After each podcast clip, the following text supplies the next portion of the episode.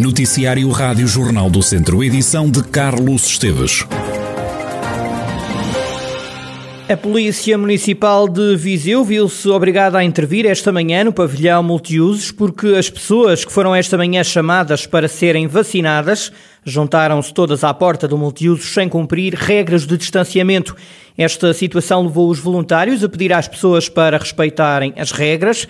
O problema é que lá fora chovia e o tempo de espera foi aumentando ao longo da manhã. Os idosos fizeram-se acompanhar de familiares para os ajudar. Foi o caso de Igor Beleza, que estava com o avô. O jovem fala de desorganização e lamenta a falta de atenção para com as pessoas que iam ali ser vacinadas. Estão aqui estes, idosos todos, à chuva, um bocadinho perdidos, deviam ter sido vacinados às 10h30 e já estão aqui, somos 11h30. Se fôssemos todos jovens, não havia problema. O problema é que são idosos e que, e, eh, pronto, alguma, eu compreendo que não seja fácil de gerir tudo isto, mas um bocadinho de, de amabilidade, um bocadinho de, de organização antes de fazer as coisas, da parte dos organizadores, é sempre, acho que é sempre desejável. A confusão e a falta de informação foi foi dominante durante a manhã no Multiusos. Estávamos marcados para as 11, só que isto atrasou tudo. E só agora que estão a chamar os das 10 e meia, é isso? Não sei se é das 10 e meia, se é das 11, não sei. Está aqui uma confusão. Isto está aqui uma confusão. Mas tem estado assim toda a manhã, já estão aqui há muito tempo? Já. Ou chegaram às 11? Não, não, ainda, ainda não eram 11. No interior, os voluntários dizem que houve quem chegasse às 8 da manhã para começar a ser vacinado às 9. Os das 10 e meia começaram a ser vacinados às 11 e 20 Segundo a ordem, são chamados sete pessoas a cada 15 minutos. Começou hoje a ser vacinada a população idosa de São Pedro do Sul. Arrancou esta quinta-feira o processo de vacinação no centro de saúde. Ernestina Bizarro foi a primeira a ser vacinada no Conselho de São Pedrense com 101 anos. Mostra-se confiante. Sinto-me bem. Sinto-me bem, só sinto triste estar doente, não poder andar com a enxada às costas. Não tem medo? Não está nervosa? Não, tenho medo. Há de ser o que Deus quer. Então, ninguém me vai matar. Acho que é para meu bem. Eu sim, não tenho medo, nada. Só tinha medo de. Não tinha quem disse comigo. Depois de ser vacinada já na sala de recobro, Ernestina Bizarro diz que tomar a vacina não custou nada. Está-se a sentir bem? Estou, estou. Não custou nada? Não, já tinha levado uma da gripe, também, há tempos. Assim é vida, aquilo que sabe fazer, enquanto se cai ainda. Para Vítor Figueiredo, Presidente da Câmara de São Pedro do Sul, o Conselho que está agora com risco extremo de contágio, este é um sinal de esperança.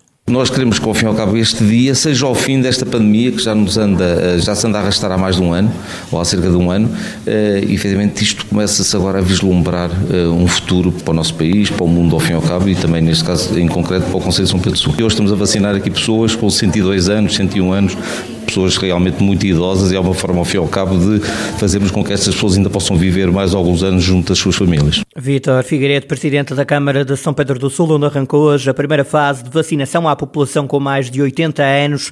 Entre hoje e amanhã vão ser vacinados 126 idosos.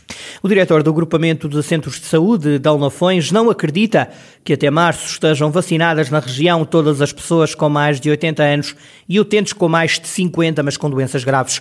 António Cabrita Grade considera que este prazo pode não ser cumprido por falta de vacinas. Pensa-se que até o fim do mês de março seria. Eu não acredito. Penso que teremos que fazer um forcing, se bem que as orientações superiores serão no sentido de que a partir da próxima semana os números que estamos a vacinar vão ser quase que triplicar, aumentar a capacidade de, de, de, resposta. Mas é evidente que até hoje nunca se pôs em causa a capacidade de resposta. Desde que venham as vacinas, penso eu que teremos disponíveis para as poder administrar. A vacinação dos idosos com mais de 80 anos começa, como percebemos, esta quinta-feira em toda a região de Lafões.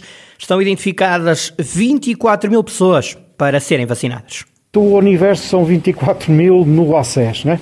no Conselho de, de Viseu são cerca de 7 mil.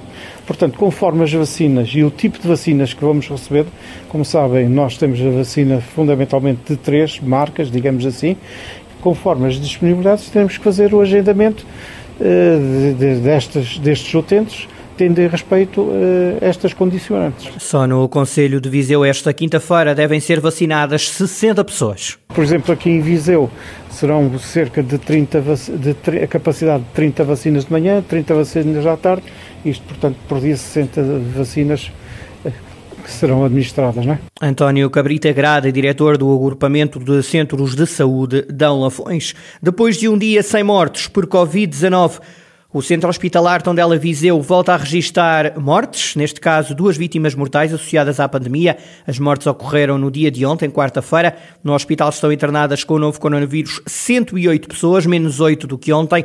Em enfermaria encontram-se 88 doentes, menos 7 do que na quarta-feira. Na unidade de cuidados intensivos estão 20 pessoas, há menos uma cama ocupada.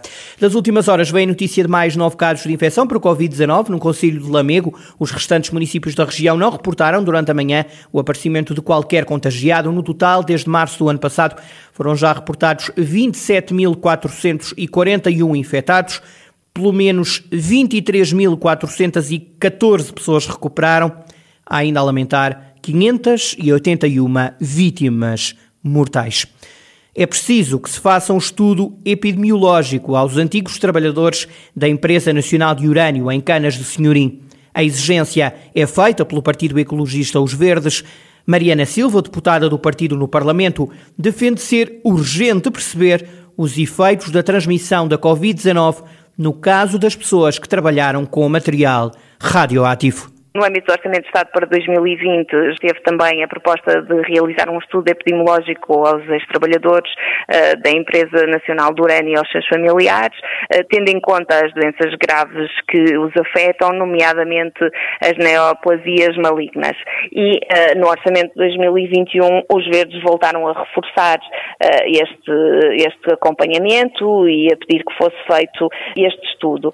aquilo que queríamos saber é se o uh, da Saúde já deu uh, andamento uh, a este estudo, se, se, já foi realizado e que conclusões se tiram daqui. A deputada defende que o estudo deve estar pronto o mais rapidamente possível pretendendo nós que, que este estudo fique resolvido o mais rápido possível, até para que não seja uh, depois também utilizado como argumento ou, digamos, desculpa que a pandemia que atravessamos uh, tenha uh, atrasado aqui o, seguimento destes ex-mineiros e, e, e, das suas famílias.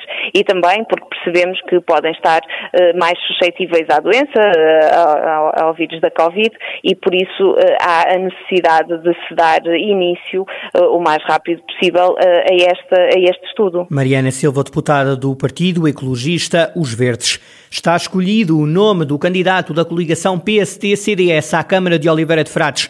João Valério, advogado que há quatro anos integrou as listas do CDS à Assembleia Municipal de Viseu, foi o nome escolhido para tentar tirar o poder a Paulo Ferreira, que há quatro anos conquistou o município de Oliveira de Frades pelo Nós Cidadãos. O presidente aconselheiro do PSD, José Batista, justifica a escolha de João Valério o Dr. João Valério é a pessoa indicada para uh, o, o, cargo de presidente da Câmara de Oliveira de Frades, pelas suas qualidades já demonstradas, pela sua capacidade de, em termos até profissionais, portanto é uma pessoa com visão estratégica, é uma pessoa com capacidade e estamos a, a depositar e depositamos toda a confiança no, no nome de, de João Valério para uh, conseguir uh, lançar o nosso Conselho, o Conselho de Oliveira de Frades, para um futuro que garanta um, um efetivo aproveitamento das, das, grandes potencialidades da nossa terra e também eh, que Oliveira de Frades retome o caminho do crescimento eh, e que se volta a afirmar como o Conselho Dinâmico e Empreendedor eh, que sempre foi. Se João Valério vai ser candidato à Câmara, José Bastos vai ser o cabeça de lista à Assembleia Municipal, PST e CDS voltam a concorrer coligados nas autárquicas em Oliveira de Frades, tal como há quatro anos. O presidente da Conselhia Centrista, José Manuel Figueiredo, explica porque é que os dois partidos voltaram a casar. É o retomar da coligação de há quatro anos, uh, sermos uma força viva e unidos uh, faremos com certeza melhor e achamos por bem uh, fazermos esta coligação para bem do Conselho, para sermos mais fortes e para conseguir colocar o Conselho na rota do desenvolvimento e do crescimento e, claro, fazermos com que o Conselho esteja sempre numa ação dinâmica de desenvolvimento. Está consumado mais um casamento entre o CDS e o PSD, neste caso em Oliveira de Frades, para as eleições autárquicas deste ano.